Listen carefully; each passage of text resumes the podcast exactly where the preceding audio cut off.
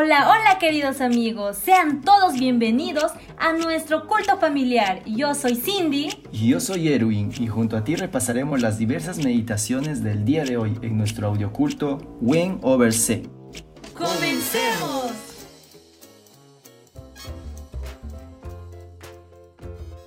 Hola amigos, buenos días. Hoy es sábado 8 de agosto y estamos listos para comenzar nuestro culto familiar. El día de hoy tenemos una invitada muy especial. Es la hermana Lourdes Chuquista, quien nos estará compartiendo la devoción matutina del día de hoy. Estemos muy atentos para poder sacar los mensajes más precisos para nuestra vida. Recuerda que este es el culto familiar, pero antes debemos tener nuestro culto personal, así que si aún no lo hiciste, ¿qué esperas? Pon en pausa este audio, abre tu Biblia y medita con Jesús.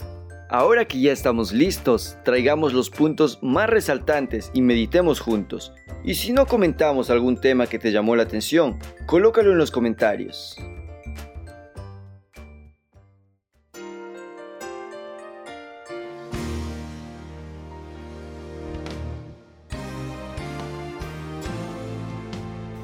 Hola amigos, el día de hoy estudiamos Eclesiastés capítulo 8. Hemos dividido este capítulo en cuatro partes. Salomón en este capítulo nos cuenta las cosas por las cuales vale la pena vivir. La primera parte nos dice que la reputación y la formación del carácter es una de estas cosas. Leamos el versículo 4. El corazón de los sabios está en la casa de luto, mas el corazón de los insensatos en la casa en la que hay alegría. El sabio se interesa en las cosas serias de la vida y aprende a apreciar sus lecciones morales y espirituales. Pero al necio le atraen las frivolidades de la existencia y corre tras las satisfacciones y diversiones, inconsciente del más allá. El versículo 5 continúa con la misma idea y dice, Mejor es oír la reprensión del sabio que la canción de los necios. Sin duda alguna, es mucho mejor escuchar buenos consejos, palabras sabias, que estar escuchando canciones que corrompen nuestro corazón. La segunda parte de este capítulo nos dice que la sabiduría es para entender el proceder de Dios. Leamos el versículo 11. Buena es la ciencia con herencia y provechosa para los que ven el sol. Cuando nos menciona que buena es la ciencia, nos dice que algunos entienden que la sabiduría es la mejor herencia, otros que una herencia con sabiduría para usarla es la mejor manera posible es una doble bendición. Ahora leamos el versículo 14. En el día del bien, goza del bien, y en el día de la adversidad, considera, reflexiona. Cuando este versículo nos menciona que goza del bien, son cuando las cosas nos están yendo bien. Cuando esto ocurre debemos estar contentos y agradecidos. En el día de la adversidad, considera. Es decir, que en el día del mal, cuando ocurren algunas cosas malas, aunque las cosas no vayan como nos gustaría que fueran, no necesitamos quejarnos ni refunfuñar. Es un, es un pecado dudar de Dios y abatirse. Dios equilibra las cosas. La prosperidad sigue a la adversidad. No es bueno que uno viva siempre feliz y que no tenga ninguna prueba. Debemos considerar con sumo cuidado los sucesos diarios de la vida. La verdadera felicidad no consiste en la posesión de las cosas materiales. Ahora pasemos a la tercera parte una perspectiva equilibrada de la vida. Y el versículo 16 nos dice, no seas demasiado justo ni sabio con exceso, ¿por qué habrás de destruirte? Después de referirse al valor de la sabiduría, Salomón aconseja contra una actitud que pudiera llevar a poner en duda la dirección divina. Muchas veces hay personas sabias con mucho conocimiento que en vez de atribuir este conocimiento quieren mostrar como si fuese de ellos mismos. Ahora el versículo 17 habla lo contrario. No hagas mucho mal ni seas insensato. ¿Por qué habrás de morir antes de tu tiempo? No hagas mucho mal. En otras palabras, no deseches toda restricción, pues finalmente se llega al punto en que el Espíritu Santo ya no puede inducir a un sincero arrepentimiento. Cuidado con ignorar o subestimar a Dios. Quien peca deliberadamente engañándose a sí mismo con la creencia de que Dios ignora lo que él hace o lo que puede llegar a obsesionarse de tal manera con un proceder que muestra una ceguera espiritual, llega a pensar que Dios no existe. En la cuarta parte de este capítulo nos muestra que nadie es perfecto. El versículo 20 dice, Ciertamente no hay hombre justo en la tierra que haga el bien y nunca peque. No hay hombre justo, amigo. Incluso en la Biblia encontramos a muchas personas, grandes guerreros del Señor, pero que no tuvieron una vida perfecta, porque muchas veces se equivocaron en su proceder. Así que cuando tú te equivoques, no sientas que ya no tienes solución. Recuerda la historia de Abraham o la de David. Significa que si tú caes, no es que a Dios le agrada, pero si tú te arrepientes y vuelves de sincero corazón a Dios, Él te estará esperando con los brazos abiertos. Que tengas un lindo día.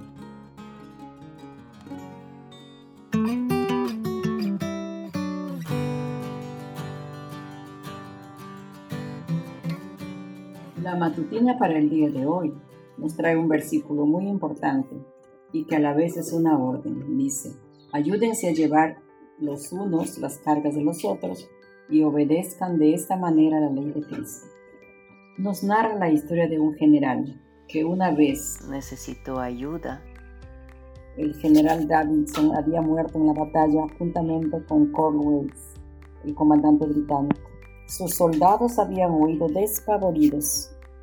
En ese momento, le pareció a Green que la causa de los patriotas estaba perdida. Así que rápidamente ensilló su caballo y galopó rumbo a la taberna de Steele. Quería encontrarse con su amigo íntimo, el doctor Reed, bajo una lluvia torrencial que calaba hasta los huesos. ¿Qué es esto? ¿Está solo, general? Sí, doctor. Cansado, hambriento, solo y sin un centavo. Davidson ha fallecido todos mis hombres desaparecieron. Es una lástima, le dijo el doctor, quien le invitó amablemente a su casa. El general se dejó caer en una silla, se quitó el sombrero empapado, apoyó la cabeza en sus brazos y suspiró. Esto lo hará sentirse mejor, le dijo la señora Steele, mientras ponía un plato de comida caliente delante de él. Ya no recuerdo la última vez que comí. Esto es maravilloso. Gracias, general. La señora volvió a la mesa. Esta vez traía una bolsita de dinero. Llévese esto, porque lo necesita. Yo podré vivir sin él. Que Dios la bendiga, señora. Ha honrado a su país esta noche. En ese momento, Green notó que en la pared había un retrato del rey Jorge III. Se acercó al escritorio y con una pluma Escribió detrás del cuadro, de manera que la imagen del rey miraba hacia la pared. Escondo tu rostro al grado de ruborizarte. Entonces el general estuvo listo para volver a ensillar su caballo y regresar a la batalla. Tenía el ánimo redoblado, gracias a que dos personas amables lo habían ayudado a sobrellevar su carga. Que esta historia quede grabado en los corazones de cada uno Nunca deberíamos desaprovechar la oportunidad de ayudar a alguien que lo necesita. Que este ejemplo se grabe en el corazón de cada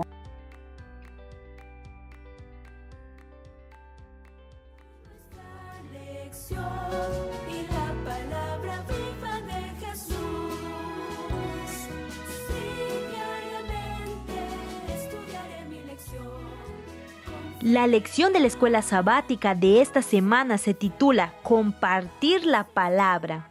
El versículo para memorizar se encuentra en Isaías capítulo 55, versículo 11. Y dice, así será mi palabra que sale de mi boca. No volverá a mí vacía, sino que hará lo que yo quiero y será prosperada en aquello para que la envíe.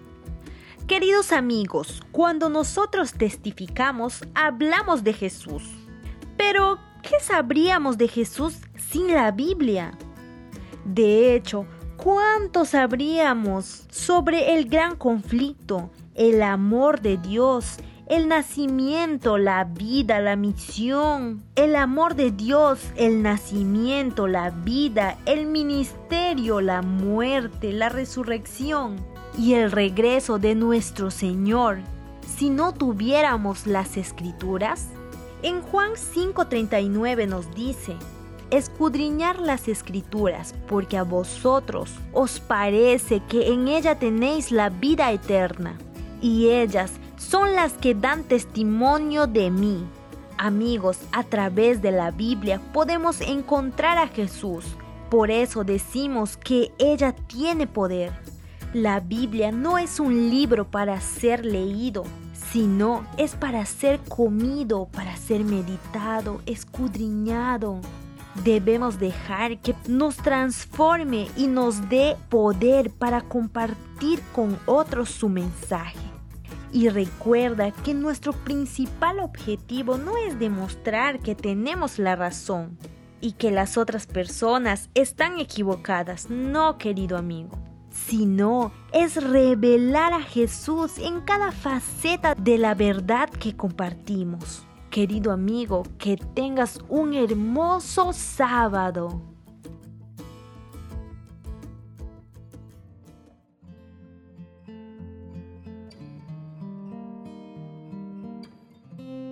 Vamos a orar. Amado Padre que estás en las alturas de los cielos, Muchas gracias Dios por este hermoso sábado que nos regalas.